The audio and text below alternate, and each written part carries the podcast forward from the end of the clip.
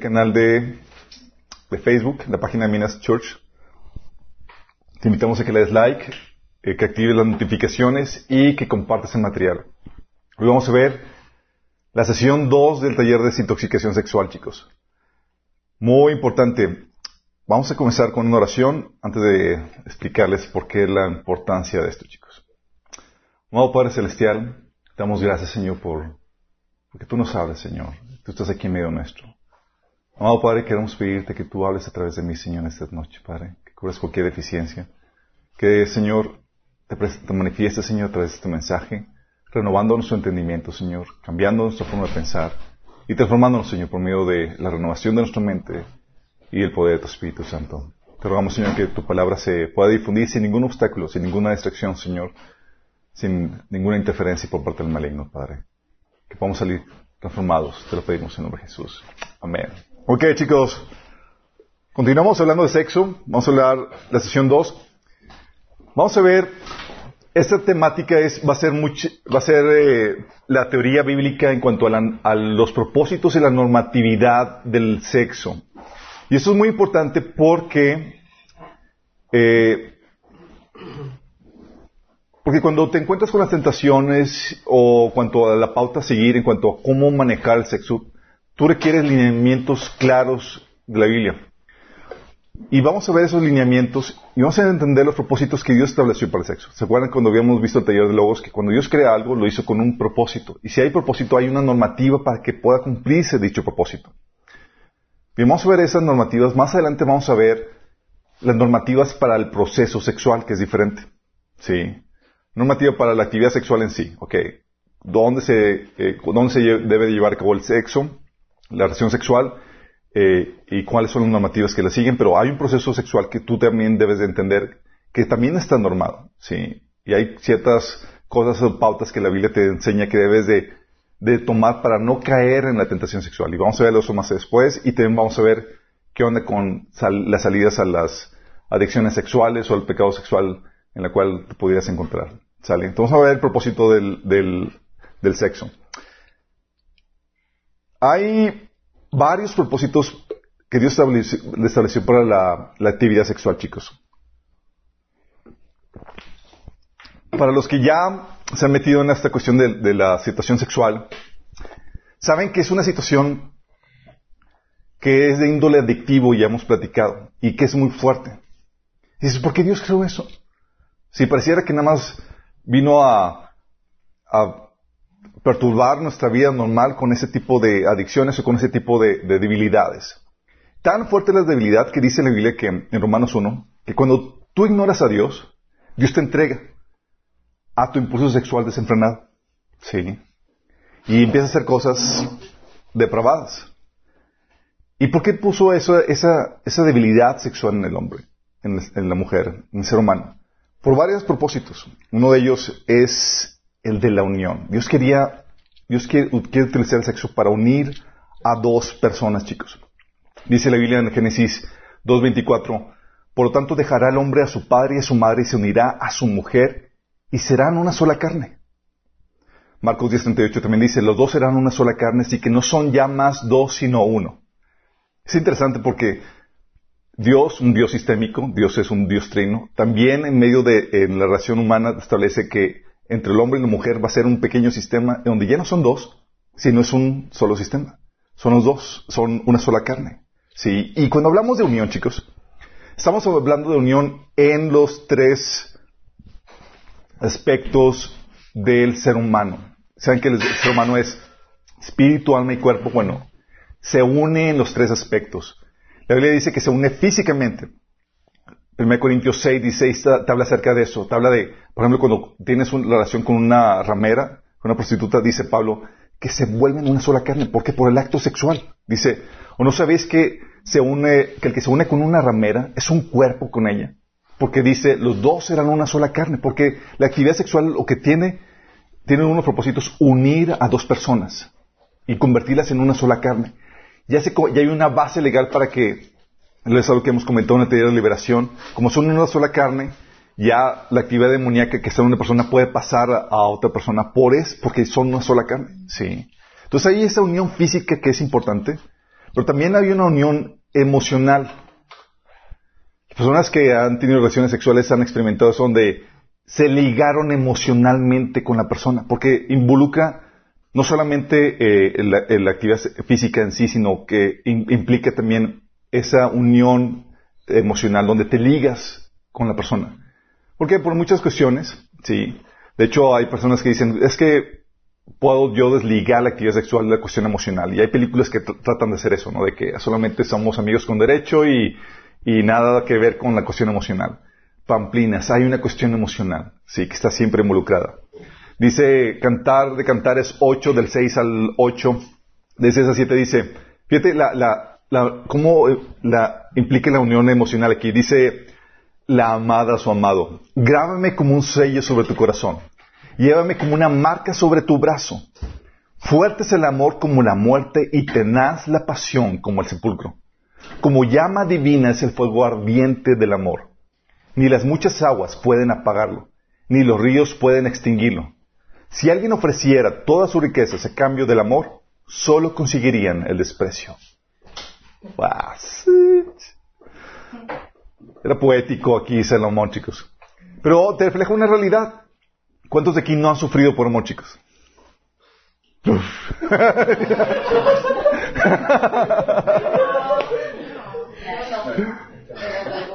Porque hay un ligue emocional, chicos. Bueno, ese, ese, si ese ligue emocional se da sin, sin la relación sexual, chicos, imagínense cuando ya hay una compenetración también física. Se agrava la cuestión, la cuestión emocional. Por eso dicen que el divorcio es el, eh, en cuestión de dolor emocional solamente lo, se equipara con la muerte de una persona, por lo fuerte que es eso, por la compenetración emocional que se, que se, que se sufre. ¿sí? De hecho, eh, tú puedes ver que esta cuestión emocional se... Eh, porque entre dos personas empiezan a suplir mutuamente la necesidad emocional. No la pueden suplir como Dios la suple, pero es un, es un medio por el cual uno recibe ese sentido de valoración, de aceptación, de, de, de, de pertenencia. De hecho, Cantar de Cantares 6.3 dice, yo soy de mi amado y mi amado es mío. Órale, chiquito. Sí, o sea, pertenezco y, y el otro me pertenece. También es una, una unión espiritual. Dice 1 Corintios 6, 18, huyan de la inmoralidad sexual. Todos los más pecados que una persona comete quedan fuera de su cuerpo. Pero que comete inmoralidades sexuales peca contra su propio cuerpo. O sea, tú estás dañando tu cuerpo. ¿Por qué? Porque tu cuerpo es, es el templo del Espíritu Santo. ¿Sí? ¿Y qué sucede? Cuando hay una situación de, de relación sexual eh, con el, fuera matrimonio, puede haber contaminación espiritual. Tú estás ya afectando tu cuerpo, tu templo. ¿Sí? 2 Corintios 6, del 14 al 16 dice, no se asocian íntimamente con los incrédulos, con los que son incrédulos. ¿Cómo puede la justicia asociarse con la maldad? ¿Cómo puede la luz vivir en las tinieblas?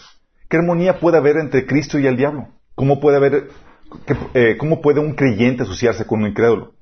¿Y qué clase de unión puede haber entre el templo del Dios y los ídolos? Aquí hablando del yugo desigual, chicos. Como lo menciona, el templo de Dios y los ídolos. ¿Quién es el templo de Dios, chicos? Qué fuerte, ¿no? Dice, porque nosotros somos el templo del Dios viviente. Como dijo Dios, viviré en ellos y caminaré entre ellos. Yo seré su Dios y ellos serán mi pueblo. Por lo tanto, salgan de entre los incrédulos y apártense de ellos, dice el Señor. No toquen sus cosas inmundas y yo lo recibiré a ustedes. ¿Por qué? Porque puede haber una contaminación espiritual, lo cual, ya hemos platicado en el taller de liberación, sucede. Sí, por eso cuando las personas llegan a Cristo es, tienen que pasar por empezar a cerrar las puertas que abrieron. Si tuvieron relaciones sexuales fuera del matrimonio y demás, es, hay base legal para que haya esa contaminación entre, porque se, quiso asociar el templo de Dios con, con los ídolos. Entonces tiene el propósito de unir a dos personas. Y Dios quería que la relación sexual fuera el medio, el conducto para, para eso, para unir a dos personas. Y por eso es tan fuerte. ¿Sí? Porque hay situaciones, chicos, en donde las personas dentro del matrimonio y demás eh, tienen algunas problemáticas, pero por la atracción sexual se logran vencer muchas vicisitudes y problemáticas que suceden en la vida matrimonial. Tiene propósito no solamente de unión, chicos, tiene propósito también de compañerismo. Y dijo Jehová, Dios, no es bueno que el hombre esté solo. Le haré ayuda idónea para él. Ayuda idónea, chicos. Sí. Está hablando de complementariedad, chicos. Y cuando está hablando de ayuda idónea, no le dio un perrito, no le dio un, sus gatitos. Y ahorita como se da mucho de que, pues, mi ayuda, mi ayuda idónea o sea, voy a quedar solterón y con, y con gatos o con perros y, no, no está viendo eso. De hecho, fíjate, pone, eh, Dios da esta expresión y lo que hace Dios es que le empieza a traer animales. Sí. Para que los trate, los, y Dios dice, y no se yo ninguna ayuda idónea en ellos. Fíjate que dice Génesis 2, del 18 a 23. Luego Dios, el Señor, dijo, no es bueno que el hombre esté solo. Voy a hacerle una ayuda adecuada. Entonces Dios, el Señor, formó de la tierra toda ave del cielo y toda, todo animal, animal del campo y se lo llevó al hombre para ver qué nombre les pondría. El hombre les puso un nombre a todos los seres vivos y con ese nombre se les conoce. Así el hombre fue poniendo, poniéndoles nombre a todos los animales domésticos, a todas las aves del cielo y a todos los animales del campo. Sin embargo, no se encontró entre ellos la ayuda adecuada para el hombre. Es mentira del perro. Es mentira del perro, chicos. que el perro es mejor amigo del hombre. No. Chanfle. Yo conozco, mira, yo viví en una familia donde, eh, cuando fui a intercambio, viví en una casa donde la señora tenía, eh, que eran 15, 16 gatos dentro de la casa, más aparte un perro, un perro, perro que era un hurón, Tenía un montón de animales. Decía, ¿por qué tantos los animales? luego me decía, o sea, como que por todas las heridas emocionales, es que los, los gatos no son traicioneros como las personas. Y, y empieza a sacar todas las cosas de que, todas las heridas de que me hicieron las personas, ahora prefiero los animales. Sí. Pero aquí la Biblia te enseña al principio de que, hey, la ayuda idónea es otro ser humano, no un animal. Sí. Dice entonces Dios, el Señor hizo que el hombre cayera en un sueño profundo y mientras éste dormía le sacó una costilla y le cerró la herida. ¿Sí saben por qué dicen por qué, por qué tuvo que hacerlo mientras que el hombre dormía, verdad? ¿Sí no han escuchado? ¿No han escuchado? Porque Señor, ponle aquí más acá, quítela acá, ¿qué onda con eso? Ya le ha dado ahí su opinión. Dice, de la costilla le había quitado al de la que, que, le había quitado al hombre, Dios el Señor le hizo una mujer y se la presentó al hombre, el cual exclamó, esta sí es hueso de mis huesos y carne de mi carne. Se llamará mujer porque del hombre fue sacada. Estaba emocionado por la nueva adquisición, chicos. Sí, porque la, el, Dios quería que la unión fuera para poder propiciar ese compañerismo, chicos. Que es también parte de lo que Dios quería era que hicieran trabajo en equipo. Dice que les estés 4 del 9 al 12. Más valen dos que uno. Porque obtienen más fruto de su esfuerzo. Si caen, el uno levanta el otro. Hay del que cae y no tiene quien lo levante. Si dos se acuestan juntos, entrarán en calor. Uno solo, ¿cómo va a calentarse? Uno solo puede ser vencido, pero dos pueden resistir. La cuerda de tres hilos no se rompe fácilmente. Hablando del trabajo en equipo, de cómo se, hay una complementariedad. Y Dios quería que ese compañerismo fuera, fuera para compartir la vida juntos, pero de por vida, chicos. Por eso, Mateo 19.6 dice, así que ya no son dos, sino uno. Por lo tanto, lo que Dios ha unido, que no lo separe el hombre. Es decir, Dios quería, que va a un compañerismo de por vida. Sí, donde puedas compartir la vida juntos. La idea es que Dios quería que llegaras a la vejez con la misma persona con la cual te casaste. Sí. Entonces el primer propósito es la unión, el segundo es el compañerismo. El tercer propósito, chicos, de la relación sexual otorgar placer, chicos. Sí. El propósito del sexo es otorgar placer, satisfacción. lamentablemente el sexo ha sido muy, ha estado rodeado de mucho y más en la, en la religión. Dentro de la iglesia católica decían, o se corría el rumor de que el, que el pecado original fue porque Adán y Eva tuvieron relaciones. Entonces Dios los pescó en la movida y bye los corrió del, del jardín. Sí. Y todavía muchos católicos tienen eso en la, en la mente. Sí. Porque el sexo se ha satanizado, se ha puesto como algo más al punto de que si no tienes relaciones, si eres alguien y demás, eres más encaminado a, las, al, a la santidad y al, a ser canonizado. Sí. Pero la Biblia ordena el placer y la satisfacción sexual. Dios quería que, te, que se pudieran deleitarse físicamente el uno con el otro. Por eso te encuentras todo un libro que habla acerca de eso en la Biblia, chicos. Sí. O sea, no tiene otro propósito la relación sexual, que es, vamos a ver ahorita, el, propósito reproductivo. Y, pero Dios sí ordena y aprueba el placer sexual. En los tiempos antiguos recuerdo que me escuchaba relatos de los abuelos y demás que decían que, que al momento de tener relaciones sexuales, los, los, los abuelos que ponían una, un amante con un agujerito y no precisamente para ver eh, por medio de él, para que se quitara todo placer sexual, chicos. Sí, era como que es nada más para que puedas fecundar a la esposa y no viste, no tocaste, no nada más que hiciste tu chamba ahí con eso. Por eso también en muchas, en muchas sociedades, chicos, el, el placer sexual. el placer sexual, chicos.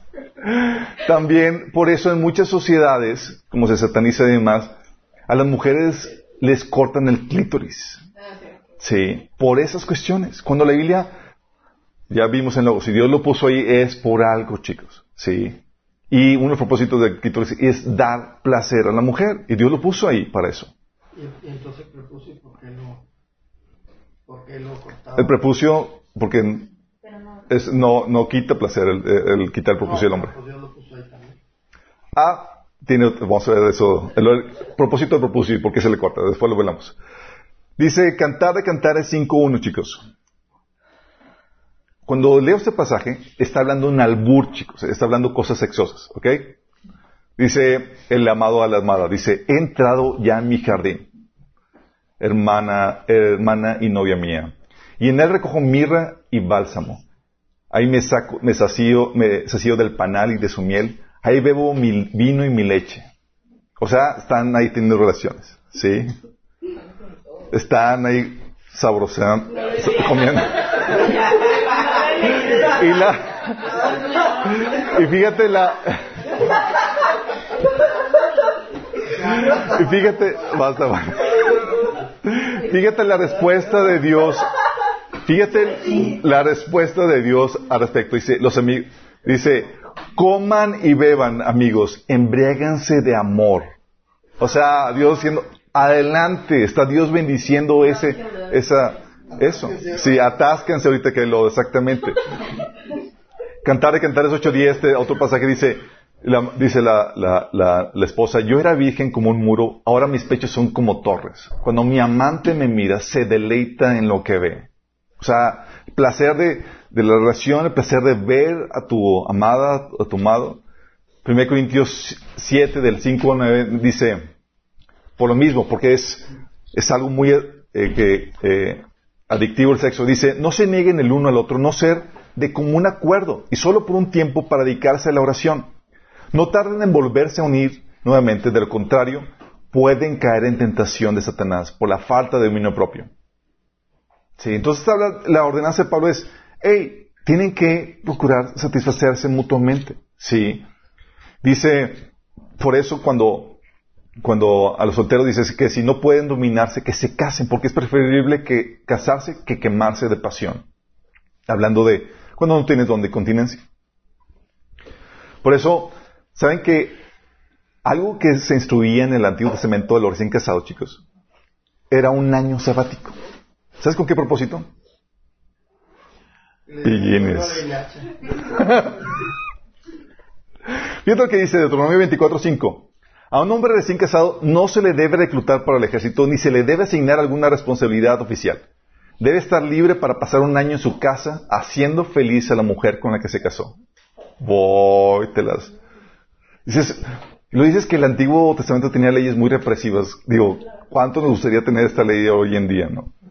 Porque Dios diseñó el, sexo para tu placer, satisfacción. La Biblia habla del desahogo, del deseo sexual. Proverbios 5.19 dice, hablando de la, hablando de, a su pupilo y, de su esposa, hablando de ella, dice que es una gacela amorosa, una cervantilla encantadora, que sus pechos te satisfagan siempre, que su amor te cautive todo el tiempo. Sí, hablando del acto sexual y de, del, placer, la atracción. Y el, acto sexual, chicos, el desahogo sexual implica una variedad de cosas. Implica la atracción física, la vista, el tacto, el gusto, el olfato, implica la atracción emocional. Cuando hablo de atracción física, chicos, por eso vas a encontrarte en Cantar de Cantar y en otros pasajes que hablan acerca de, de, del deleite de ver. Sí. Dios puso esa atracción. De hecho, cuando Dios creó al hombre, chicos, eh, lo creó y lo puso a trabajar, la chamba. ¿sí? Y luego dice que le dio la ayuda idónea. Y, era, y la Biblia dice que la mujer es como un regalo para el hombre. Por eso cuando la vio exclamó, dice, este es hueso de mis huesos y carne de mi carne. Pero eso te ayuda a entender, chicos, mucho del aspecto de la cuestión sexual, porque para el hombre, la mujer es un regalo que se aprecia. ¿sí? Es decir, la mujer está diseñada para ser valorada, apreciada y admirada por el hombre. Por eso Dios puso en el hombre la atracción visual, chicos. De que, wow, ves y aprecias la belleza en la mujer. Y por eso en la mujer, chicos, está el afán por embellecerse. Si te das cuenta que, a las mujeres les, les, fascina embellecerse y verse bien y demás, y a los hombres como que medio nos vale. tiene una razón de ser, chicos. Sí tiene una razón de ser, porque el hombre fue, porque Dios diseñó eso, para que el hombre pueda apreciar esa belleza que Dios puso en la mujer. ¿Sí? Entonces el, el sexual implica esa atracción física que involucra la vista, el tacto. Por eso en la mujer, no sé si dieron cuenta, eh, Dios estableció, puso la, la, piel de la mujer con una capa de, de, grasa que hace que la piel de la mujer sea más acariciable que la del hombre. El hombre es corrioso, chicos. ¿sí? La mujer es más suave. ¿Por qué crees? Porque es, Dios diseñó eso para poder propiciar ese atractivo, ese placer sexual. Entonces Dios puso la, vista, el tacto, el gusto, el olfato, hasta las fermonas, chicos, tienen un efecto en las personas. Y es diseño de Dios. Puso la atracción emocional, no solamente la cuestión física, sino también la emocional. Dios está, esperando que se compenetraran y que, se, y que hubiera la madurez para que se llevaran de forma armónica y pudieran suplir mutuamente sus necesidades emocionales, chicos. Sin desplazar a Dios, pero como un extra, un adorno a la relación que tú ya tienes con Dios. Entonces el hombre estaba diseñado para poder ayudar a, suplir la, necesidad de, emocionales de la mujer en donde se le aprecia, se le valora, se le alaba, igual mutuamente. La atracción espiritual obviamente también está involucrada dentro de esto. Tiene que haber compatibilidad espiritual. O sea, ¿cómo esperas unirte con una persona con la cual se supone que, eh, si no es cristiana, cómo podrías compartir lo que más amas en la, en la vida cuando en teoría, eh, cuando en teoría es Dios lo que, lo que más amas. ¿Cómo compartes con eso con un incrédulo? Sí, tiene que haber ese tipo de, compatibilidad. Y es aquí donde la belleza involucra todos aspectos de tu ser y es donde la Biblia en el Nuevo Testamento empieza a hacer énfasis en la belleza espiritual en tu carácter, en cómo eres, en qué tan atractivo eres espiritualmente y en el carácter de, Cristo. ¿Sí? Y va más allá de, lo físico, eh, todo esto porque la Biblia menciona acerca del trato. La Biblia enseña cómo en las relaciones sexuales en el hombre y la mujer, los que ya están casados saben que si hay un buen trato entre el hombre y la mujer, el hombre, las relaciones sexuales van a fluir correctamente. Pero cuando hay un maltrato, las relaciones sexuales van a ser afectadas. Por eso dice 1 Pedro 3.7. De igual manera, ustedes esposos sean comprensivos en su vida conyugal, tratando cada uno a su esposa con respeto ya que como mujer es más delicada y ambos son herederos del grato don de la vida. La otra versión dice como vaso más frágil. ¿Hay diferencia entre el hombre y la mujer? Sí, hay una diferencia de diseño. Y gracias a esa diferencia de diseño hay una normativa diferente. Y la mujer como vaso más frágil debe tratarse con delicadeza y darle una honra especial. Y esa honra va a repercutir en, el todo en trato, porque muchas dicen, ah, pues con que se vea bonito la chica y demás, y y ya con eso es suficiente para, que pueda haberle con penetración sexual. No, va más allá de eso. Sí. Hay personas que son así físicamente y sexualmente son, dices, súper hermosas y demás, pero que nomás no hable. Sí. Porque empieza a hablar y puras sandeces. Sí. O en el trato, sí les ves hermosas, pero son, son los hijos del diablo en el trato y se sí, en la torre. Y, no solamente implica el trato, chicos, también implica el arreglo personal, la cuestión sexual. Sí, dentro de esta temática del placer. El arreglo personal, ¿se imaginan? Y a veces es sataniz- sa- sa- satanizado en el Nuevo Testamento porque la Biblia menciona que no te vistas con eh, ornamentos ni formas ostentosas, pero está hablando de las reuniones, chicos, en la iglesia, porque la reunión de la iglesia no es para que vengas a presumir tu vestimenta y vergüenzas a los que no tienen dinero. Pero eh, no rechaza los ornamentos y el, el embellecimiento en tus vestimentas y en tus adornos. Dice la Biblia, hablando de Dios, cómo estaba, cómo desposó a su esposa y, y que es el pueblo de Israel, y cómo el trato que le dio, fíjate lo que dice en Ezequiel 16 del 10 al 14.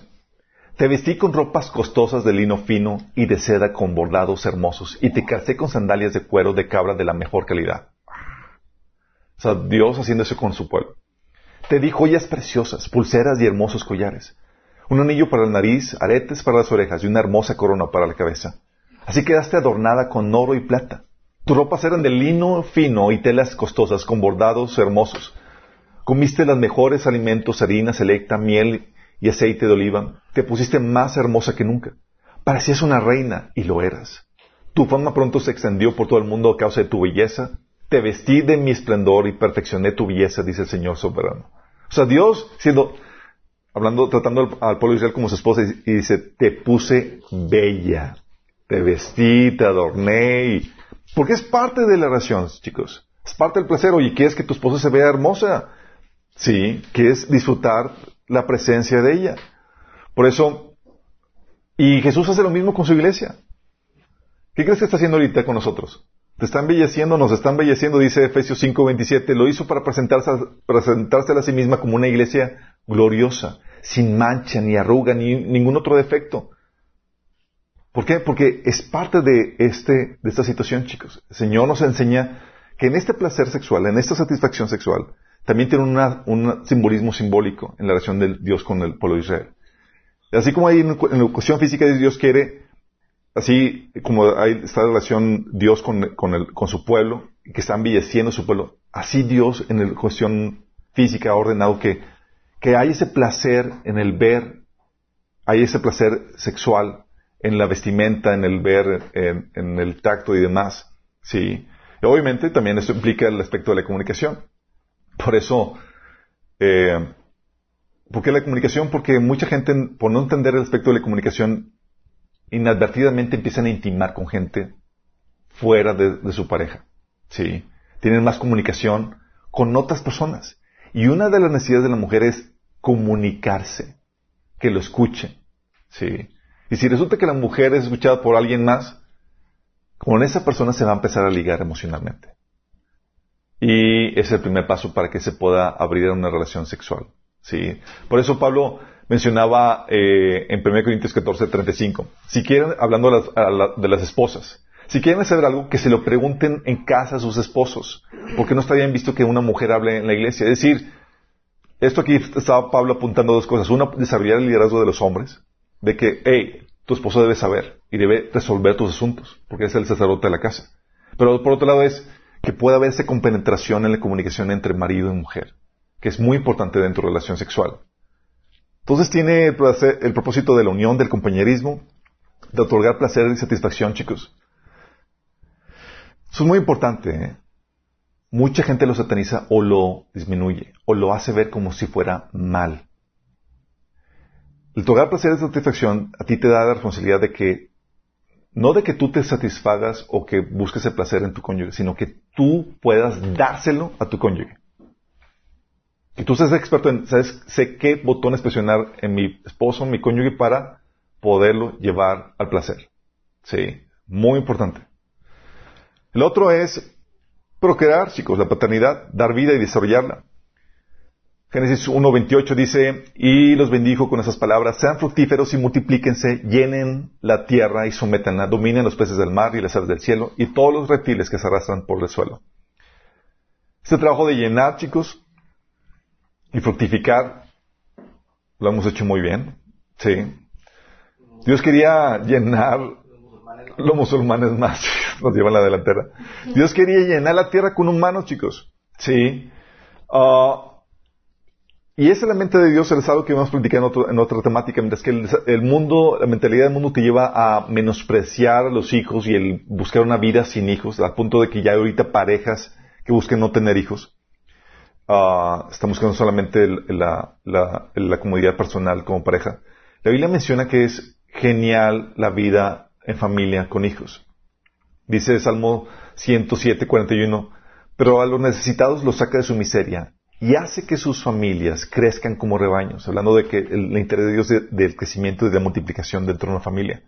Génesis 3.20 dice, el hombre llamó a Eva a su mujer porque llamó Eva a su mujer porque ella sería la madre de todo ser viviente. Sabía que iba a tener una gran familia, parte de lo que, del, cometido que tenía que realizar. ¿Y qué hace la unión sexual? une a dos parejas y ayuda a proveer la infraestructura necesaria para la crianza de los niños. Se requiere la función del padre y de la madre. Sí. Y la Biblia menciona a los dos dentro de ese proceso. Efesios 4, 6, 4, 5, digo 6, 4 habla acerca de eso. Dice, padres, no hagan enojar a sus hijos, sino críenlos según la disciplina e instrucción del Señor. ¿Y crees? Para tener hijos y criarlos requieres la ayuda de dos personas. Por eso, Proverbios 1.8 dice, Hijo mío, escucha las correcciones de tu padre y no abandones las enseñanzas de tu tío. Madre. tu madre. Sí, atiendan a su tío, chicos. sí, es padre de, porque provee la infraestructura a punto de que, por eso las diferencias o la división de roles dentro de una familia. 1 Timoteo 5.8 por eso dice que el que no provee para los suyos, y sobre todo para los de su propia casa, ha negado la fe y es peor que un incrédulo, porque se requiere la ayuda de dos Ustedes han visto los casos de padres solteros, padres, o madres solteros, y lo difícil que es llevar la carga de, crianza. Es muy complejo. Es algo que vimos en el taller de padres sabios. El ideal de Dios es dos personas haciendo equipo para poder llevar a cabo esa tarea de dar vida y desarrollarla. Y dar vida, chicos, es un deseo natural que la cultura está, tratando de quitar en el hombre y en la mujer, chicos. Sí de forma natural la mujer tiene ese deseo de, tener hijos, de poder eh, eh, criar y el hombre también, pero se ha tratado de adoctrinarnos a lo contrario.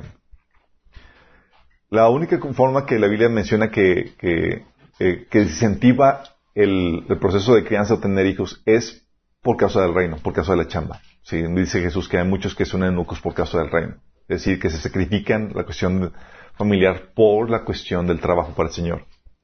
Pero eh, la, esta Ana, ¿se acuerdan la Ana que estaba teniendo problemas para tener hijos en, el libro de Samuel? La mamá de Samuel, exactamente. Estaba triste, dice en 1 Samuel 1.11, el Señor le hizo este voto, Señor Todopoderoso, si te dignas a mirar la, desdicha de este tu siervo, y si en vez de olvidarme te acuerdas de mí y me concedes un hijo varón, yo te lo entregaré para tu vida, por toda su vida, y nunca se le cortará el cabello. Sí. Esto no es excusa para que ustedes no se corten el cabello, chicos. por eso también el Salmo 113, 9 dice, a la mujer sin hijos, sin hijos le da una familia y le, y le transforma en una madre feliz. Alabado sea el Señor. Porque hay ese deseo, chicos. Sí. A las mujeres de forma natural le incentiva el tener hijos pequeños, más, además, a menos que haya tenido una experiencia traumática, es algo natural que fluye. Los hijos, la, Biblia nos menciona que son una bendición y herencia de Dios que complementan el matrimonio, chicos. Salmo 127 del 3 a 5 dice, los hijos son una herencia del Señor, los frutos del vientre son una recompensa. Como flechas en la mano del guerrero son los hijos de la juventud. Dichosos los que llenan su aljaba con esta clase de flechas. No serán avergonzados por sus enemigos cuando litiguen con ellos en los tribunales. Y vivir en familia, chicos, formar una familia, la Biblia lo maneja como una bendición. Por eso pone, hay pasajes que te encuentras en, como el Salmo 68, 6, que dice que Dios ubica a los solitarios en familias. Y la modalidad de una iglesia, chicos, es una familia. Está diseñado Dios por eso, por la, Dios diseñó es vivir en armonía y en, en comunidad. Por eso Salmo 133, uno dice, cuán bueno y agradable es que los hermanos convivan en armonía. Por eso no se quieren ir de aquí. no, la verdad es que los disfrutamos mucho, chicos. Pero todo con medida, nada con exceso. es genial.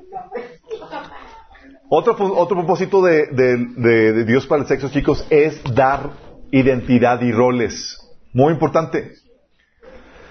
Estas las, las identidades y los roles, chicos, lo que hacen es que reflejan la gloria de Dios y el orden divino que estableció para el ser humano. Cuando habíamos platicado acerca de, eh, no me acuerdo en qué taller fue, creo que fue del reino de tu propósito, hablamos de, cómo descubrir tu propósito. Y una de las cosas que te ayudaba a encontrarlo es descubriendo tu sexo. Sí, tú sabes que, ¿qué sexo te dio Dios? Ya tienes gran parte de las obras que Dios determinó de antemano para ti establecidas. Sí. Porque hay propósito, hay diseño de acuerdo a tu género. Y Dios dice en la Biblia que creó al, creó al ser humano no con multitud de, de, géneros, sino dice, um, dice Génesis 1.27, creó Dios al hombre a su imagen, a imagen de Dios lo creó, varón y hembra los creó. Solamente dos chicos. Sí. Oye, pero yo siento que soy otra cosa. Es...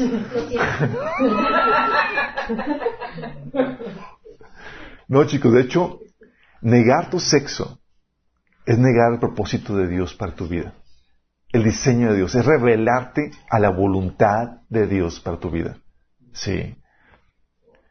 Muchas veces nos, nos, basamos en sentimientos de lo que yo, en lo que crees que tú eres y demás, pero no se trata de eso, se trata de tu realidad en la cual has puesto. Hay cosas que tú no escoges. No escoges en qué familia naces.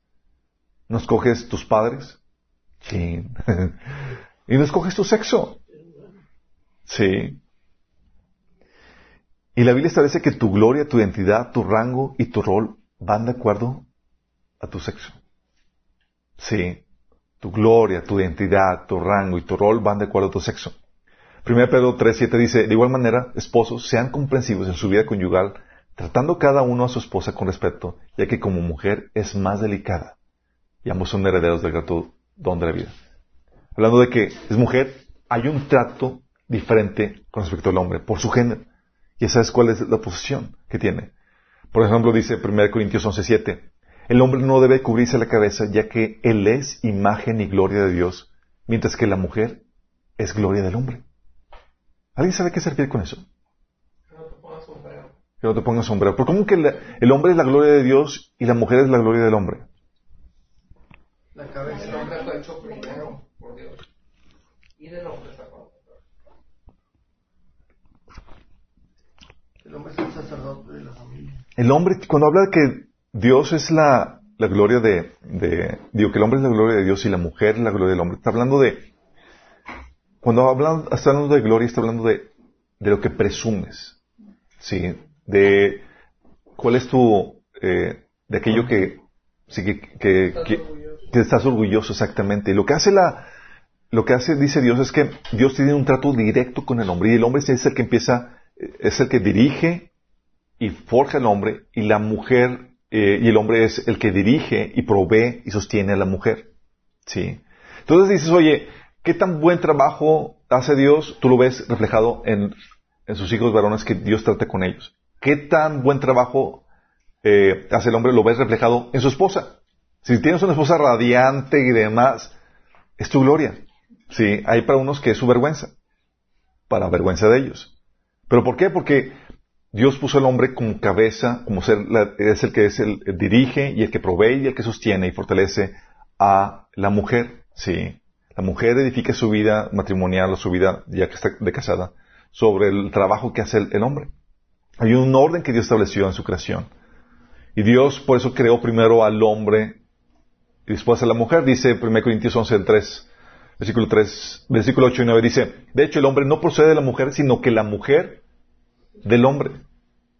Ni tampoco fue creado el hombre a causa de la mujer, sino la mujer a causa del hombre. O sea, el hombre estaba trabajando una tarea que Dios le había encomendado y dice, te voy a ayudar, dar ayuda idónea para que sea, para que te ayude en tu tarea, en tu misión. Sí. La tarea y la misión del hombre es vital en esto. Y, el hombre, y la mujer tiene ese chip de poder venir a ayudar en algo. Por eso, que el hombre encuentre su misión en la tierra, su tarea, es vital para que la mujer pueda convertirse en ayuda idónea. Si no sabes cuál es su tarea como hombre, no va a ser tu ayuda idónea va a ser tu molestia idónea, chicos, porque va a estar ahí en qué hago, sí, toda la cosa. Sí. Y no sabe qué hacer. Y la mujer siempre está, sí. El hombre, Dios lo estableció como director y proveedor. 1 Corintios 11.3 dice, ahora bien, quiero que entiendas que Cristo es cabeza de todo hombre, mientras que el hombre es cabeza de la mujer, y Dios es cabeza de Cristo. Sí, está hablando del orden jerárquico, no de valor, chicos. Tenemos todos el mismo valor, pero hay un orden en cuestión de autoridad. Dice Efesios 5, 23, reiterando esto mismo, porque el esposo es cabeza de su esposa, así como Cristo es cabeza y salvadora, digo, salvador de la iglesia, la cual es su cuerpo. Hay un rango y una posición y una función que, que cada uno eh, eh, lleva a cabo. Y parte de la función del ser humano, digo, del varón, es como director y proveedor para su familia. Es el que tiene, es el responsable de mantener a su familia tal cual. Por eso, 1 Timoteo 5.8 menciona o reprende a los que no quieren reprender a su familia, a los de su casa. La mujer viene siendo la colaboradora. Como dice Génesis 2.18. No es bueno que el hombre esté solo. Y viene Dios a hacerle una ayuda idónea. Y no es que sea mejor el uno que el otro, simplemente son diferentes. Sí. Y son interdependientes. 1 Corintios 11 del 11 al 12 dice, sin embargo, en el Señor ni la mujer existe aparte del hombre, ni el hombre aparte de la mujer. Porque así como, porque así como la mujer procede del hombre, también el hombre nace de la mujer. Pero todo proviene de Dios. No es porque, ah, sí, pues fuiste creado por causa de mí. Sí, pero naces de mí. Entonces, nos complementamos mutuamente, aunque hay un orden. Y ese orden que da identidad, da roles, da funciones, también nos da pertenencia, chicos. Dios quería que tú te sintieras, que te sintieras que eres posesión de alguien más. Necesitamos ese, ese pertenecer a alguien. Por eso Cantar de Cantar 6.3 dice, yo soy de mi amado, mi amada es mío. Sí, nos pertenecemos mutuamente. Por eso normal que, que haya celos en un matrimonio. Obviamente cualquier cosa fuera de la, de la normatividad se puede convertir en algo malo. Pero cuando una persona empieza, hay cosas que son de uso o de, que son para eh, disfrute exclusivo dentro del matrimonio y dentro de la pareja. Si esa, algunos de esos factores, como la intimidad sexual, la intimidad emocional, se empieza a dar fuera de, es normal que empiece a haber celos. Sí. El Señor tiene celos, por ejemplo, cuando el pueblo Israel estaba coqueteando con ídolos y todo lo demás. Y, la Biblia habla de que Dios es un Dios celoso. Porque celos es normal sentirse cuando no tienes aquello que legítimamente te pertenece. Sí. El otro propósito es reflejar una verdad espiritual, chicos. Ser copartícipes de la naturaleza divina. Dios diseñó las relaciones humanas y puso muchos modelos y ejemplos en las relaciones humanas y te puso en esos modelos, en esos roles, para que tú pudieras entender a Dios en sus múltiples aspectos o facetas. ¿Sí? Dios es padre y ¿qué crees? ¿Qué crees? Él te puso para que seas padre. Sí. Dios también es como un esposo y te puso a ti una relación similar como esposo y esposa. Por eso dice, fíjate lo que dice Efesios 5 del, 13 del 31 al 32. Por eso dejará el hombre a su padre y su madre y se unirá a su esposa. Y los dos llegarán a ser un solo cuerpo. Esto es un misterio profundo. Y yo, más yo me refiero a Cristo y a la iglesia. Fíjate lo que se está hablando de que dejarán a su padre y su madre y dice Pablo, pero yo estoy hablando de Cristo y la iglesia. ¿Cómo que Cristo y la iglesia? ¿Cómo que tiene que ver eso? Sí, está hablando tal cual. Jesús dejó el cielo, dejó a su padre, y vino a desposarse con su esposa. Sí. Ah, y está hablando de esto. ¿Por qué? Porque Dios quería que la relación matrimonial fuera un reflejo de la relación, de, un modelo espiritual que refleja la relación entre Dios y su pueblo. Por eso también ves en Ezequiel 16.8, cuando volví a pasar, dice Dios, vi que ya tenías edad para el amor. Entonces te envolví con mi manto para cubrir tu desnudez y te pronuncié mis votos matrimoniales. Hice un pacto contigo, dice el Señor soberano, y pasaste a ser mía.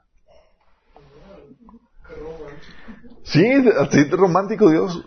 ¿Qué hace?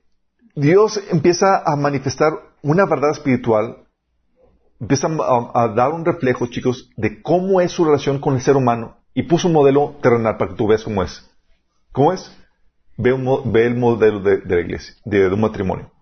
Por eso la importancia de que las mujeres se sometan a sus maridos para que puedan reflejar dicho modelo, chicos. Y por eso la importancia de que los hombres amen a sus esposas, así como que son modelo la iglesia, para que puedan reflejar ese, ese, modelo. Porque eso, oye, ¿cómo le invitas a una persona que se entregue a Cristo? Oye, es que tienes que entregar tu vida a Cristo y someterte a Él. Dices, ah, su suena represivo y demás. sí. Ah, pero reflejas el modelo de cómo es, de que te sometes a su liderazgo porque te ama y porque busca tu bien y porque te quiere mantener. Digo, ah, cambia el modelo. Dices, ah, no es en el modelo represivo que me vende el mundo. Sí. Sino que ves un modelo terrenal que refleja el, lo que Dios quiere ser conmigo. Sí. Entonces refleja la unión del ser humano con Dios o la relación de, Cristo con su iglesia. Por eso menciona 1 Corintios 6, 17, que el que se une al Señor se hace uno con Él en el Espíritu. Igual que la relación física matrimonial, chicos. Se unen físicamente y te vuelves una sola carne. Bueno, te unes con el Señor y te vuelves un solo espíritu con Él. Órale. Sí. Y así como hay en la relación, en la relación sexual de, dentro del matrimonio, que el hombre pone su simiente en la mujer, así mismo pasa con nosotros. Dios pone su simiente en nosotros. Dice 1 Juan 3, 9. Todo el que es nacido de Dios no practica el pecado porque la simiente de Dios permanece en él y no puede pecar porque es nacido de Dios. Por esa unión, chicos. Y tú entiendes eso por, porque tenemos un modelo físico en la relación matrimonial que nos ayuda a entender esto que está sucediendo espiritualmente. También, ¿qué pasa? El hombre pone su simiente dentro de la mujer y ¿qué sucede? Se embaraza la mujer. ¿Sí? Y nosotros, cuando llega el Señor, pone su espíritu dentro de nosotros pone su simiente, porque nos unimos a Él y nos embarazamos también espiritualmente, chicos. Empezamos a producir los frutos de el Espíritu y las buenas obras que preparó de antemano. Sí. Y por eso también se maneja en la Biblia el adulterio espiritual. Si acudimos a otro proveedor espiritual o amamos algo más que Él, ¿qué estamos haciendo?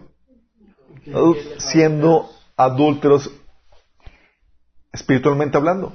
Y lo pone en términos matrimoniales, chicos. Ezequiel 22.37 dice, ah, ellas, hablando de eh, eh, el, pueblo de Israel, el pueblo, el, reino del norte y del sur, dice, ellas han cometido adulterio y homicidio. Adulterio al rendir culto a ídolos. Habla de Deuteronomio 31.16, dice, he aquí tú vas a morir, le dice Dios a Moisés, tú vas a dormir con tus padres y este pueblo se levantará y fornicará tras los dioses ajenos. Hablando de fornicar, chicos, que es una palabra que se refiere a la inmoralidad sexual. ¿Y por qué lo menciona en términos de idolatría? Porque es el misma, es el reflejo de lo, de lo físico, de lo sexual, físico, matrimonial, es con lo espiritual, chicos. Y eso nos ayuda a entender la, nos ayuda a entender la relación entre Dios y el hombre. Por eso, el término de santificarse, chicos, no es una cuestión de, ah, vives sin pecado, sino que ya estás casado con Dios y apartado para Él. Hay cosas o prerrogativas que corresponden solamente a tu relación con Dios. Y no puedes acudir a amar a alguien más que Dios. ¿Te acuerdas cuando Santiago dice, oye, quieres ser amigo del mundo porque amas al mundo? Dice, te conviertes en enemigo de Dios. Sí. O, o Pablo hablando en el 1 Corintios 11, hablando de que no puedes participar de la copa de los, de, sacrificios a los, a los demonios y de la copa del Señor. Porque vas a despertar los celos del Señor. Puedes decir, Dios te quiere para Él. Hay, un, hay cosas que son exclusivas para Dios, que es tu devoción y el que puedas acudir. Por eso Dios te prohíbe el ocultismo. No puedes acudir a ningún otro proveedor.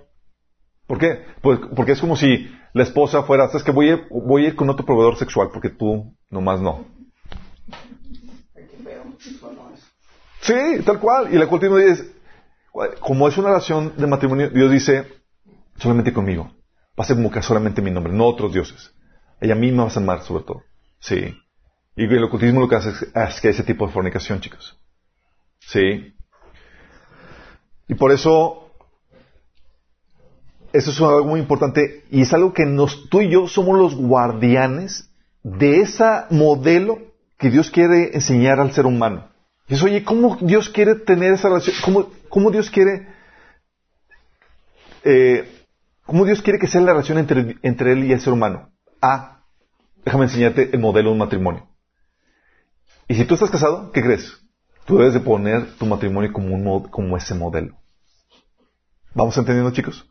Ese propósito de, Dios para el sexo, poder unir y poder reflejar ese, ese modelo. Ahora vamos a ver la normativa, chicos, para el sexo. Ok. Sexo es algo muy fuerte y hemos dicho que también es algo muy peligroso y por lo cual Dios puso normativas para que no cause efectos negativos. todo está normado en esta vida y las normativas que Dios pone, las normas que Dios pone, es para nuestra protección. ¿Sí?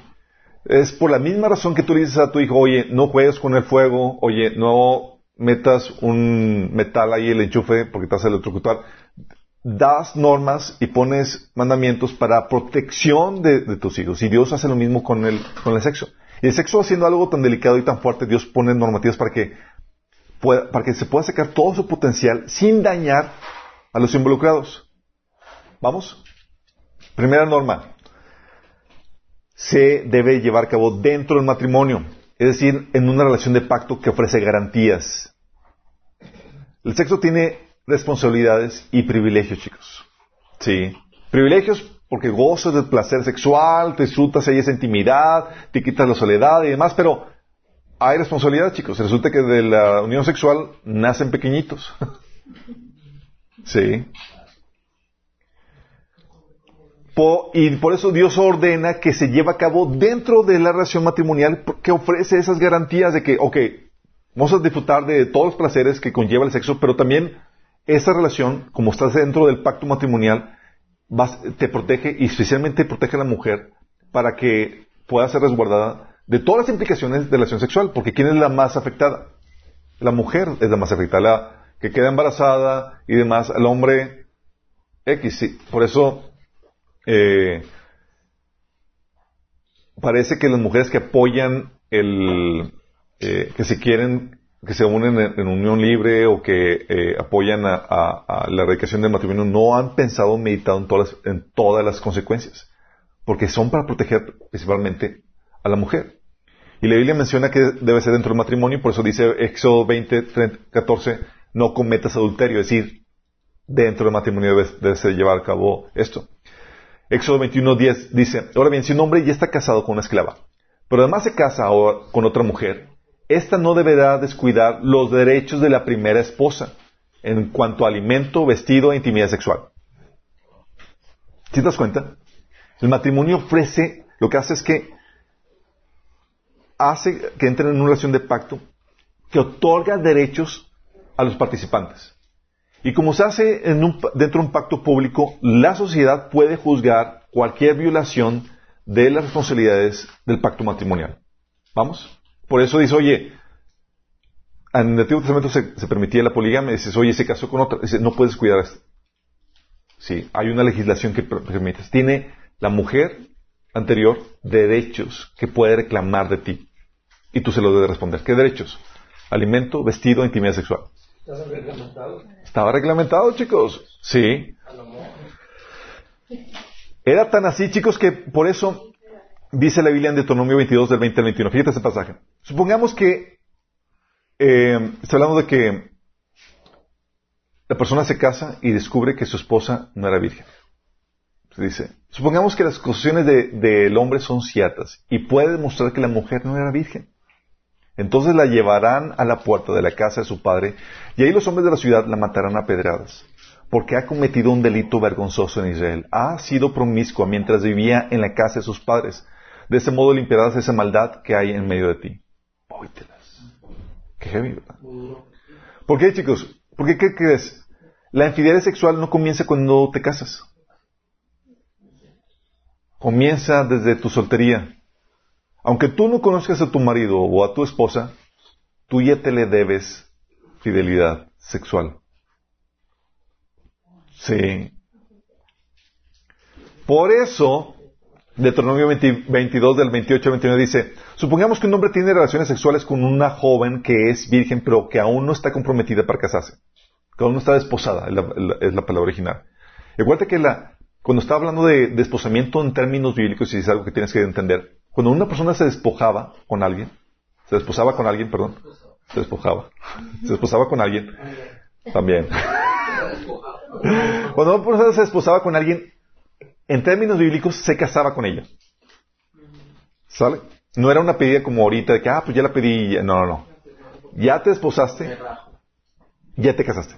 Es, ya hiciste el pacto matrimonial. La celebración venía tiempo después. ¿Vamos?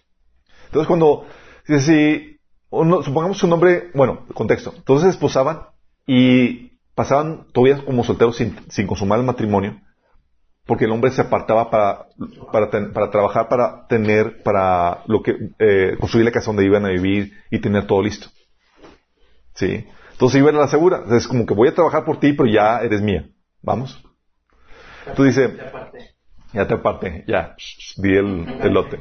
Supongamos que un hombre tiene relaciones sexuales con una mujer, con una joven que es virgen pero que aún no está desposada. Si lo descubren, él deberá pagarle al padre de ella 50 monedas de plata. Luego deberá casarse con la, con la joven por haberla violado y jamás en su vida podrá divorciarse de ella.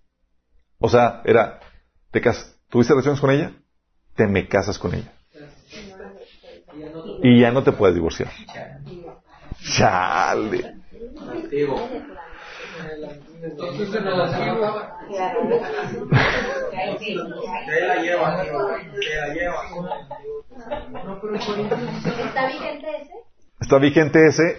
Dentro del- de los cristianos, eh, eh, de hecho, eh, de hecho hoy en día se, se, se aplica eso, oye, entre papás y demás, oye, tú hiciste relaciones con mi hija y es, tienes que responder, sí. Y muchas veces por cuestión del embarazo que, que, muchas veces lleva, conlleva eso. Pero lo correcto cuando dos cristianos tienen eso es, tienes, tienes que responder a, eh, a la relación, sí. Um, entonces tiene que ser dentro del matrimonio, chicos. Sí, relaciones sexuales. Relaciones sexuales fuera del matrimonio va- eh, son condenadas en la Biblia. También debe ser, parece que está de más, pero hoy en día hay que aclararlo. Es entre humanos. Seres de la misma especie, chicos. Hoy en día es necesario aclarar este asunto. Eh, no sé si han visto un video de Katy Perry de, de que habla de que tiene relaciones con un, con un alienígena y, y- y evocan al, al, al bestialismo y demás y dices, se, y ahorita con los cambios de legislación en Canadá, donde ya cualquier relación sexual con un animal que no sea penetración es permitido y demás, o sea, tenemos que aclarar este tipo de cosas, ¿sí? Tiene que ser entre un hombre y una mujer. Levítico 18:23 dice, un hombre no debe contaminarse a sí mismo al tener sexo con un animal. Tampoco una mujer se ofrecerá a un animal macho a fin de tener relaciones sexuales. Es un acto perverso. Levítico 20 del 15 al 16 dice, si un hombre tiene sexo con un animal será ejecutado y deberán matar al animal. Si una mujer se entrega a un animal macho para tener relaciones sexuales con él, tanto ella como el animal serán ejecutados. Deberán matar a ambos por ser, pues son culpables de un delito de muerte. En Levítico, chicos. Acuérdense que en el Antiguo Testamento no había solución para la posesión demoníaca, chicos. ¿Sale? Y la única solución era la muerte. Si te voy a liberar, no es. Exactamente. Te voy a sacar el demonio. Te voy a. Sí. Dice Deuteronomio 27, 21. Maldito todo el que tenga relaciones con un animal. Y todo el pueblo responderá amén. Sí. Cuando hablando de maldito está hablando de que se, de- se le entrega para, para ser destruido. Génesis 6, 2 dice. Los hijos de Dios vieron que las hijas de los seres humanos eran hermosas. Entonces tomaron como mujeres a todas las que desearon. Entonces sexo con ángeles, sexo con alienígenas, sexo con... No es ser humano. Prohibido, chicos. Sí, Judas 1.6, de hecho, habla de lo que pasó con nuestros angelitos. Dice, y les recuerdo de los ángeles que no se mantuvieron dentro de los límites de autoridad que Dios les puso, sino que abandonaron el lugar que- al que pertenecían. Dios los ha, los ha tenido firme encadenados en prisiones de oscuridad en espera del gran día del juicio. Sí. Por eso la ordenanza de Dios en Génesis 1.24 es que todo se- se reprodujera según su especie, chicos. Lamentablemente hoy con las modificaciones, eh, con estudios de biología del ADN y demás, están tratando de mezclar, sí, con esto, con los avances en la genética están tratando de mezclar las especies. Ya hay mezclas, exactamente. ¿Cómo se le llaman a las mezclas? Se le llaman quimoras, Qui- quimeras, ándale. Quimeras, ya hay en el laboratorio. Bueno, todas esas cuestiones es prohibido, chicos. Sí, entonces tiene que ser entre humanos, dentro del matrimonio, entre adultos.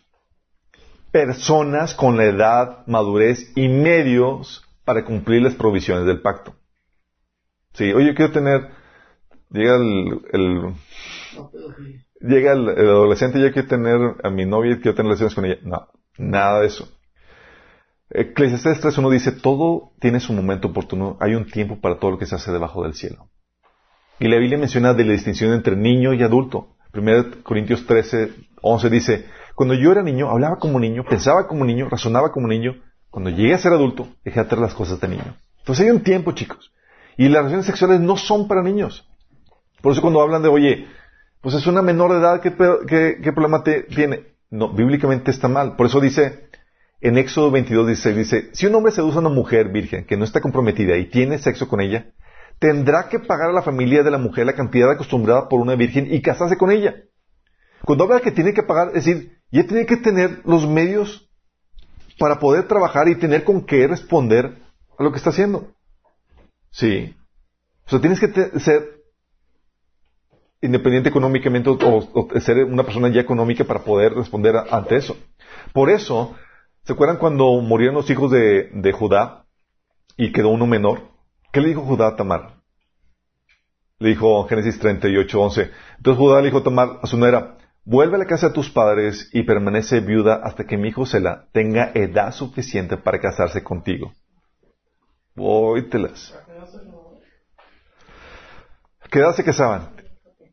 Varía, variaba de, de cultura a cultura, pero el criterio es, debe ser la edad suficiente para que puedas responder a las consecuencias del pacto matrimonial. Que puedas tú ya responder a lo que va a implicar mantener una familia, mantener hijos y demás.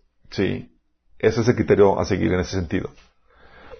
Entonces tiene que ser entre adultos, tiene que ser heterosexual, chicos, entre personas de diferente sexo. La ordenanza del Señor. Dice Mateo 19, 4. Jesús respondió, ¿no han leído las escrituras? Ahí está escrito que desde el principio Dios los hizo hombre y mujer. Sí. Y nada más dos. Hombre, mujer y dos, chicos. ¿Qué pasa cuando no tomas en cuenta a Dios? Perdón. Romanos 1 de 26 a 27 dice, por esta razón Dios los abandonó a pasiones vergonzosas. Aún las mujeres se rebelaron contra la forma natural de tener relaciones y en cambio dieron rienda suelta al sexo unas con otras. O sea, sexo lésbico. Los hombres, por su parte, en lugar de tener relaciones sexuales normales con la mujer, ardieron en pasiones unos con otros. Los hombres hicieron cosas vergonzosas con otros hombres y como consecuencia de ese pecado, sufrieron dentro de sí el castigo que merecían. Qué fuerte, ¿no? Todas las relaciones homosexuales están mal, chicos. De hecho, hay un autor, un actor que salió en, El Señor de los Anillos, el que salía de Gandalf. ¿Cómo se llama? no? Bueno, ese, ese actor. Él decía, él es homosexual y él, a, cualquier a hotel donde iba, tú que tienen los, los, las Biblias ahí de los Gedeones, llegaba y arrancaba los pasajes que habla de, de, de la homosexualidad, que era, sí, eh, arrancaba los pasajes de Levítico, él menciona ahí, que dice Levítico 18, Ian McKellen. Ian McKellen, ¿cómo? Ian McKellen. Ian McKellen. Dice Levítico 18:22, no practiques homosexualidad, tener relaciones sexuales como, con un hombre como si fuera mujer. Es un pecado de- detestable. Levítico 22, 20, 18, 13 dice, si un hombre practica la homosexualidad al tener relaciones sexuales con otro hombre como si fuera una mujer, ambos han cometido un acto detestable. Ambos serán ejecutados, pues son culpables de un delito de muerte. Sí. O sea, dice, oye, pues quitaba esos, pero hay muchos pasajes que hablan acerca de esto, condenando, donde la Biblia condena la homosexualidad. Apocalipsis 21.8 dice, pero los cobardes, los incrédulos, los abominables, los asesinos, los que cometen inmoralidades sexuales, los que practican artes mágicas, la- lo- las idolatrías y todos los, los mentirosos recibirán como herencia el lago de fuego y azufre. Esta es la muerte segunda. También dice los afeminados. Los afeminados, exactamente. Entonces, es heterosexual, también es monógamo, chicos. Entre un hombre y una mujer. Aquí tengo que aclarar que sea entre un mismo hombre y una misma mujer, porque dice, ah, pues mientras que sea uno y uno, eh, y cambiando de parejas, pues no, es, debe ser el mismo hombre y la misma mujer. Génesis 2, 18 dice que no es bueno que el hombre esté solo, voy a hacerle tres ayudas idóneas. Los hombres dijeron, amén, gloria a Dios, aleluya.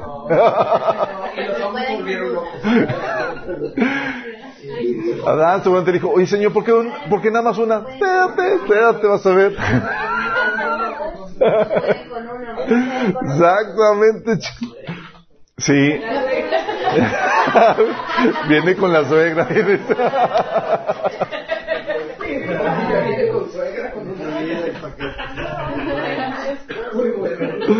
Mateo 19:4 Jesús dijo, ¿no han leído las escrituras? Ahí está escrito que desde el principio Dios los hizo hombre y mujer, chicos. Se hablan de uno y uno. Por eso, aunque en el Antiguo Testamento se permitía la poligamia por concesiones por causa de la falta de dominio propio que el hombre tenía, en el Nuevo Testamento se prohíbe, chicos.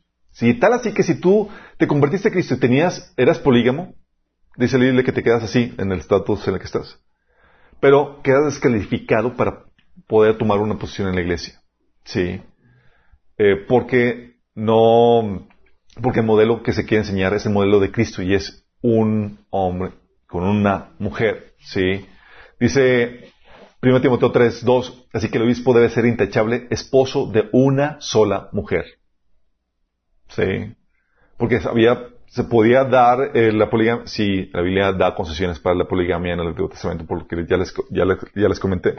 Por eso Deuteronomio 22, 22 dice, si un hombre es sorprendido durmiendo con la esposa de otro, los dos morirán. Si oye, pero era uno y uno. No, no, es, el mismo hombre. Con la misma mujer, o sea, con la que te casaste. Sí. Ah, no puede ser. Chale. Mm, mm.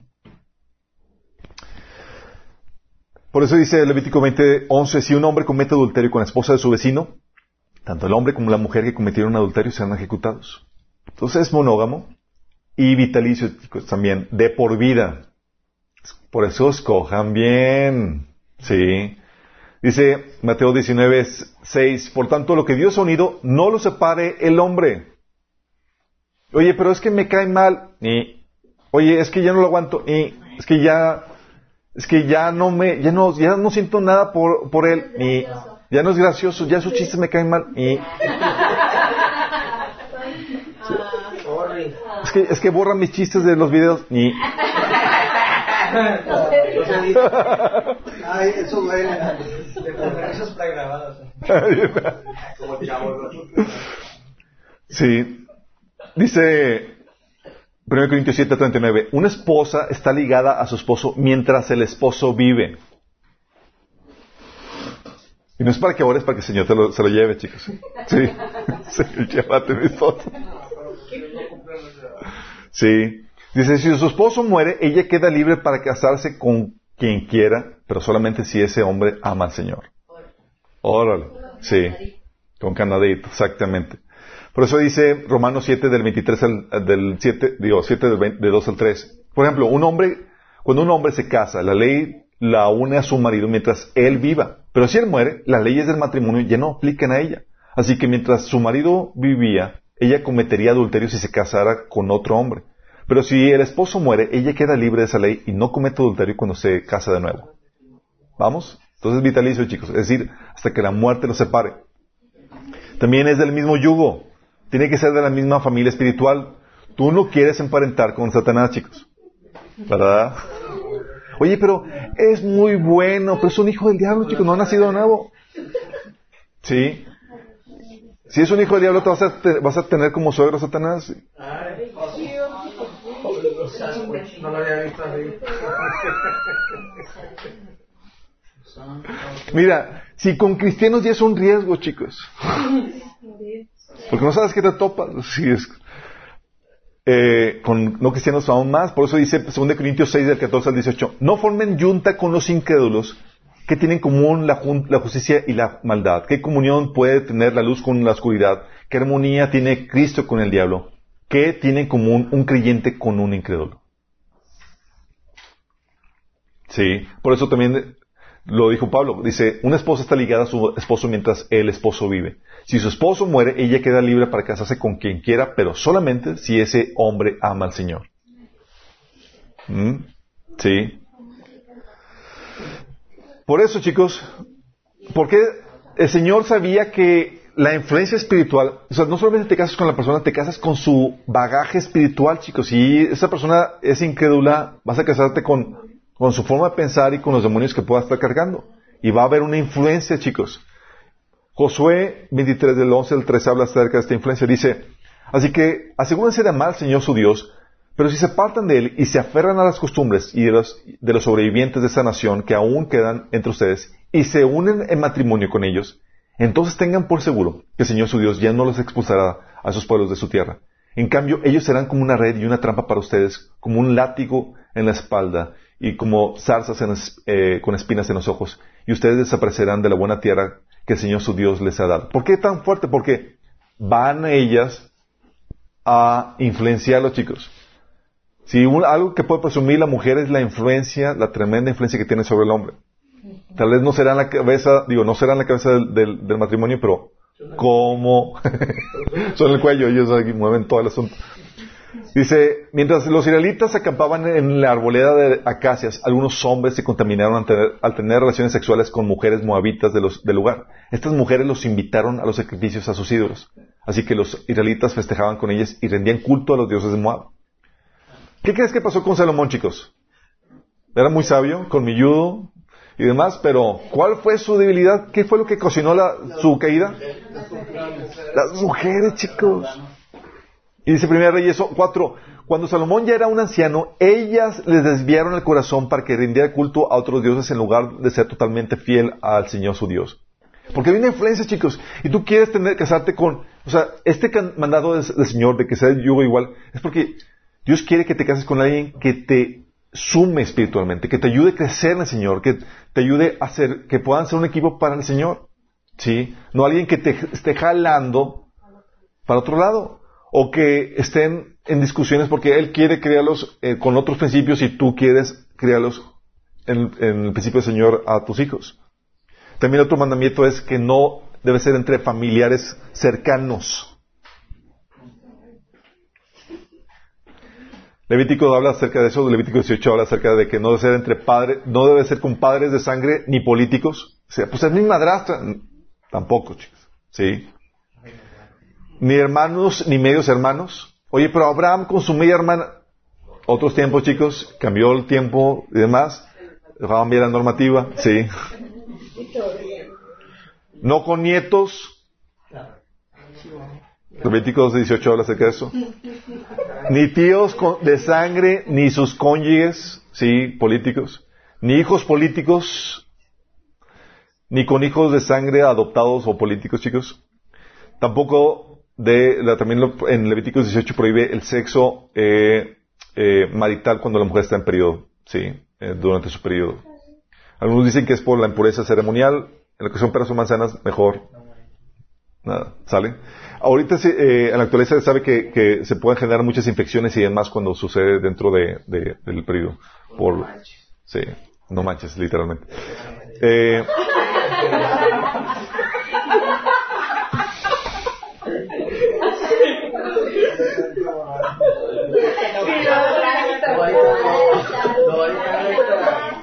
el otro mandamiento, chicos. No, ahorita no. El otro mandamiento. Es que el otro mandato, chicos, es que si, si no tienes don de continencia, debes de casarte. O sea, tú sabes, es- es- no sé si la voluntad de Dios es que me case o no me case.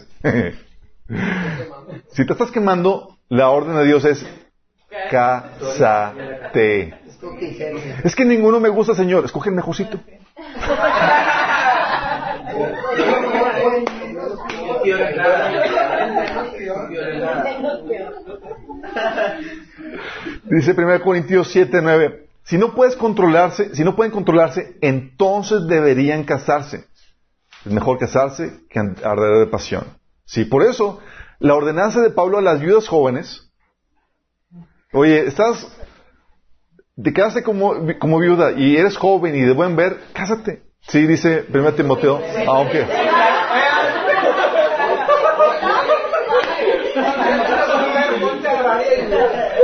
Si no, pues bueno, lloraremos por ti. Primero Timoteo. Esas características no.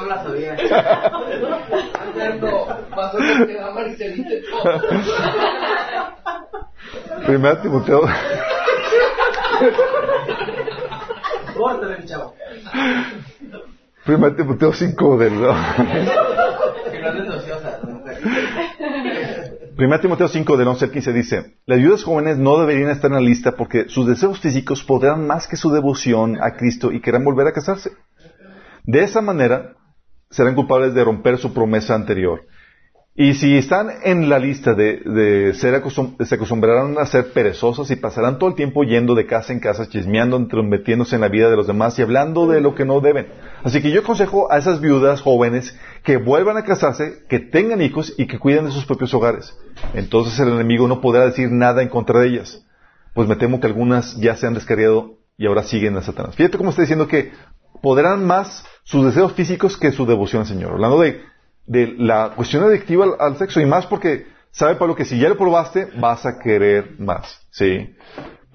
1 Corintios 7 del 1 al 2 dice, pero ahora los asuntos, paso ahora a los asuntos que me plantearon por escrito. Es mejor no tener relaciones sexuales. Pero en vista de tanta inmoralidad sexual, cada hombre debe tener su propia esposa y cada mujer su propio esposo. Entonces, el casarse, chicos, es una salida para la inmoralidad sexual. Es para, ¿sabes qué? Oye, no tengo don de continencia, estoy siendo muy tentado. La ordenanza para ti es casarte. Ya ahí no tienes que, ya no tienes que orar, Señor, ¿es tu, es tu voluntad que me case o no? Ya la sabes. Y dentro del matrimonio, chicos, no puedes negarte a tener relaciones sexuales. Nadie dijo aleluya. Debes satisfacer las necesidades de tu cónyuge. Dice 1 Corintios 7, del 3 al 5. El esposo debe satisfacer las necesidades sexuales de su esposa. Fíjate cómo está hablando de que el enfoque es tu cónyuge. Sí. Es, yo, o sea, tú te casas debes asegurarte que tu esposa esté satisfecha sexualmente. Fíjate. Dice, y la esposa debe satisfacer las necesidades sexuales de su marido. O sea, porque Dios maneja en el concepto de- de- del sexo, maneja que es para servir a tu prójimo. Tu sexo, tu, el placer sexual es, no es para que, ah, déjame yo satisfacerme con mi esposa, es, el enfoque debe ser, debes de buscar satisfacer a ella. Y ella debe tener el enfoque de, de buscar satisfacerte a ti. Es decir, el enfoque es, debo tener sexo y de tal forma que pueda satisfacer a mi, a mi cónyuge. Dice, la esposa le da autoridad a sus- a su- sobre su cuerpo a su marido y el esposo le da la autoridad sobre su cuerpo a su esposa. No se priven el uno al otro de tener relaciones sexuales a menos que los dos estén de acuerdo en abstenerse de la intimidad sexual por un tiempo limitado para entregarse más de lleno a la oración. O sea, la única excusa para, para no, para poder ponerle pausa a las relaciones sexuales, ¿qué es? La oración. ¿Dolor de cabeza? No. La oración. Sí, como que no, hermano. eh, ahorita no, amor. Siento carga por orar por la iglesia. O sea, no aplicas esta la paz mundial. La paz mundial.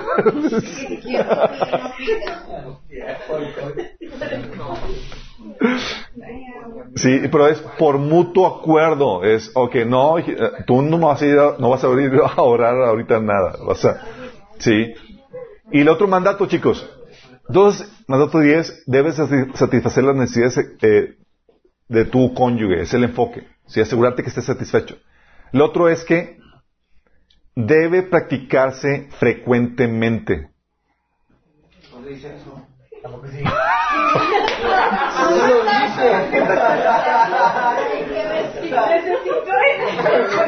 Pato, en vez de amén, me dice.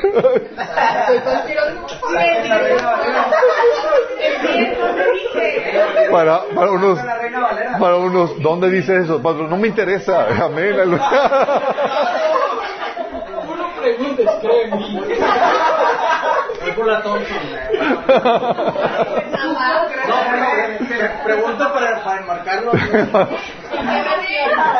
No, no, no. Enmarcarlo así. Pregunta, bueno, 1 Corintios 7:5 dice, no se priven el uno al otro de tener relaciones sexuales a menos que los dos estén de acuerdo en abstenerse de la intimidad sexual por un tiempo limitado. ¿Qué significa eso, chicos? Un día. Un breve lapso, chicos. Un breve lapso. Dice para, dice, y, y para entregarse de lleno a la oración. Después volverán a juntarse a fin de que Satanás no pueda tentarlos por la falta de, de control propio. ¿Y cómo aplica eso de la oración? O sea, es de que, que se va a meter Oye. a orar una semana o qué. No, no, no, es por mutuo acuerdo, chicos, acuérdense. Dice, y por mutuo acuerdo. O sea, es que, oye, tengo ganas de orar mucho y el otro tiene eh, de tener relaciones, no aplica, es por mutuo acuerdo. ¿Sabes qué? Está bien. Pero dice que es por tiempo limitado, no es como que, amor, amor voy a, voy a ayunar 21 días y voy a, voy a un año de oración o un mes en oración. No, nada que eso. ¿Qué se refiere el orar con el sexo? No entiendo. Eso es lo que no entiendo. Pues sí. Ok, eh, es difícil orar mientras estás teniendo relaciones sexuales. Eso, eso.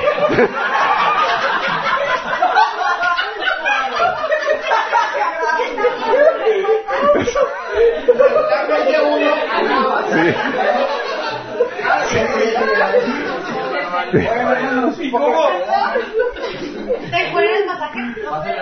1 Corintios 7:5. Entonces, por ordenanza bíblica, los dentro del matrimonio, dentro del matrimonio cristiano, chicos, debe haber mucho sexo, chicos.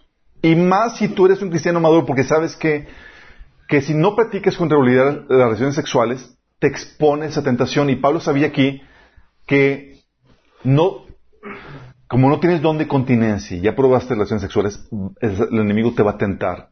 Y te dice aquí que dice, dice, dice aquí Pablo, si no tienes relaciones sexuales frecuentemente, el enemigo te va a tentar.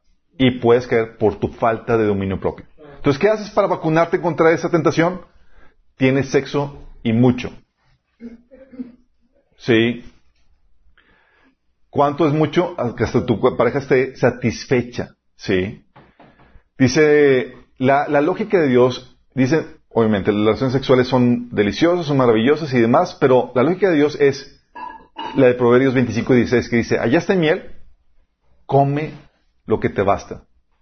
No sea castigado de ella, le vomites. Es decir, es que ya comas tanto que cuando se te presenta la tentación, tú estás de, ya, ya, o sea, súper comí en la casa. Sí. Ya estoy, sí, tan. Pero cuando no tienes esa frecuencia en relaciones sexuales, andas Como le rugiendo. como un león rugiente buscando a quien devorar, literalmente.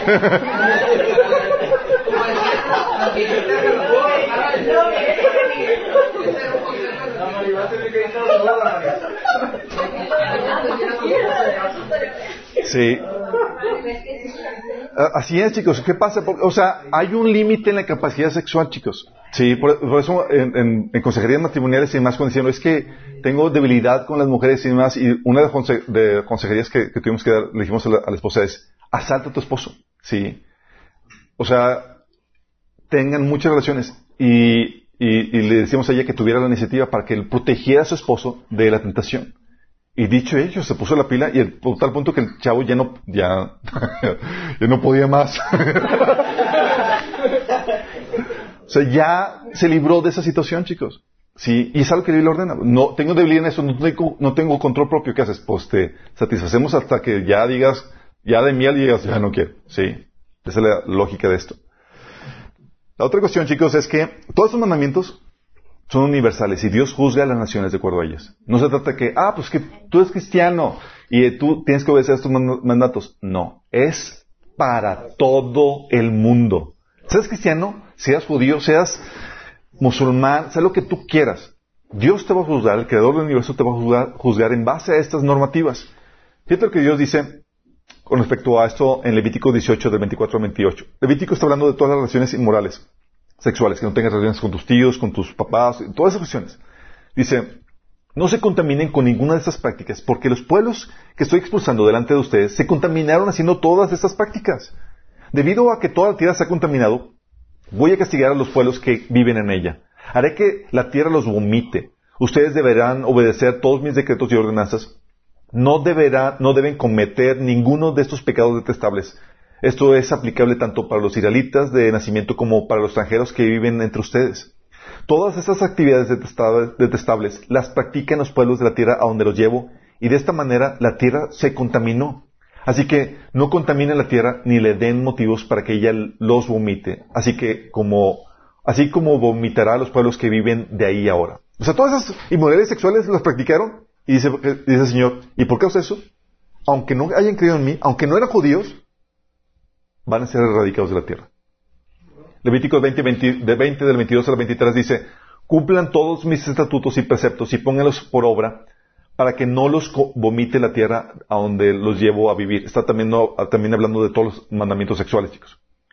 No vivan según las costumbres de las naciones que por amor a ustedes yo vo- voy a expulsar. Porque ellas hicieron todas estas cosas y yo las aborrecí. Sí. Ustedes saben lo que pasó con Sodoma y Gomorra, chicos. ¿Eran ellos judíos? ¿No? ¿Violaron todos los principios de Dios para la, cuestión sexual? Sí. Y yo, y Dios dijo, ah, bueno, es que tú eres de otra religión. ¿No? Judas 1.7 dice, asimismo no se olviden de Sodoma y Gomorra, ni de las ciudades vecinas, las cuales estaban llenas de inmoralidad y de toda clase de perversión sexual. Esas ciudades fueron destruidas con fuego y sirven como advertencia del fuego eterno del juicio de Dios. ¿Vamos?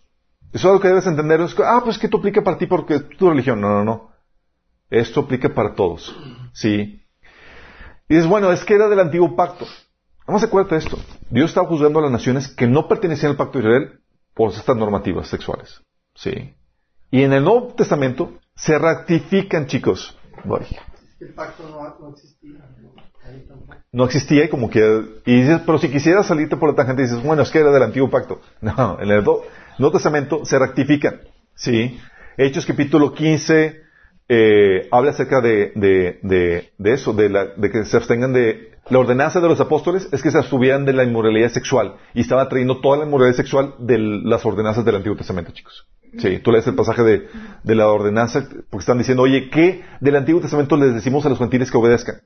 Ah, diles que se abstengan de, comer alimentos ofrecidos a los ídolos, de consumir sangre o la carne de animales estrangulados y de la inmoralidad sexual. Es decir, todos los mandamientos sexuales del Antiguo, Testamento pasan al Nuevo, se respetan. ¿Y cuáles son? Estos que acabamos de ver. ¿Sí? Esas son las reglas del juego, chicos. Dios pone estos manda- mandatos para que la actividad sexual no cause daño y se pueda disfrutar en toda su plenitud, porque cuando se violan estas cuestiones empieza a haber problemáticas. Y la gente del mundo te dice que se le pasa genial con su inmoralidad sexual. Pero cuando tú obedeces los mandatos de Dios, la mente es aquí donde se disfruta en toda su plenitud el, placer sexual como Dios lo ordenó. Sí, sin causar daños, como dice, Dios que es la bendición que no añade tristeza. Y Dios no quiere que esta bendición, que es la actividad sexual, te añada triste- tristeza a tu vida. Dios quiere, el mundo en cambio te ofrece, sí, el placer y demás, desenfrenado y demás, pero ¿qué crees? Con mucha tristeza, con consecuencias negativas que vienen a tu vida. Y Dios te, las quiere ahorrar. Entonces, oye, ¿cuáles son los mandatos de Dios para esto? Ese, ese es el, lo que Dios ordena para la vida sexual, chicos. Vamos a ver la siguiente, en los siguientes vamos a ver las ordenanzas para la, el proceso sexual, que es diferente, chicos. ¿Sí? Oye, no estoy teniendo relaciones sexuales ni nada, pero hay normas que Dios estableció para prevenir que caigas en la actividad sexual. ¿Sí? Que caigas en la tentación y que tenemos que ver, que ver con eso.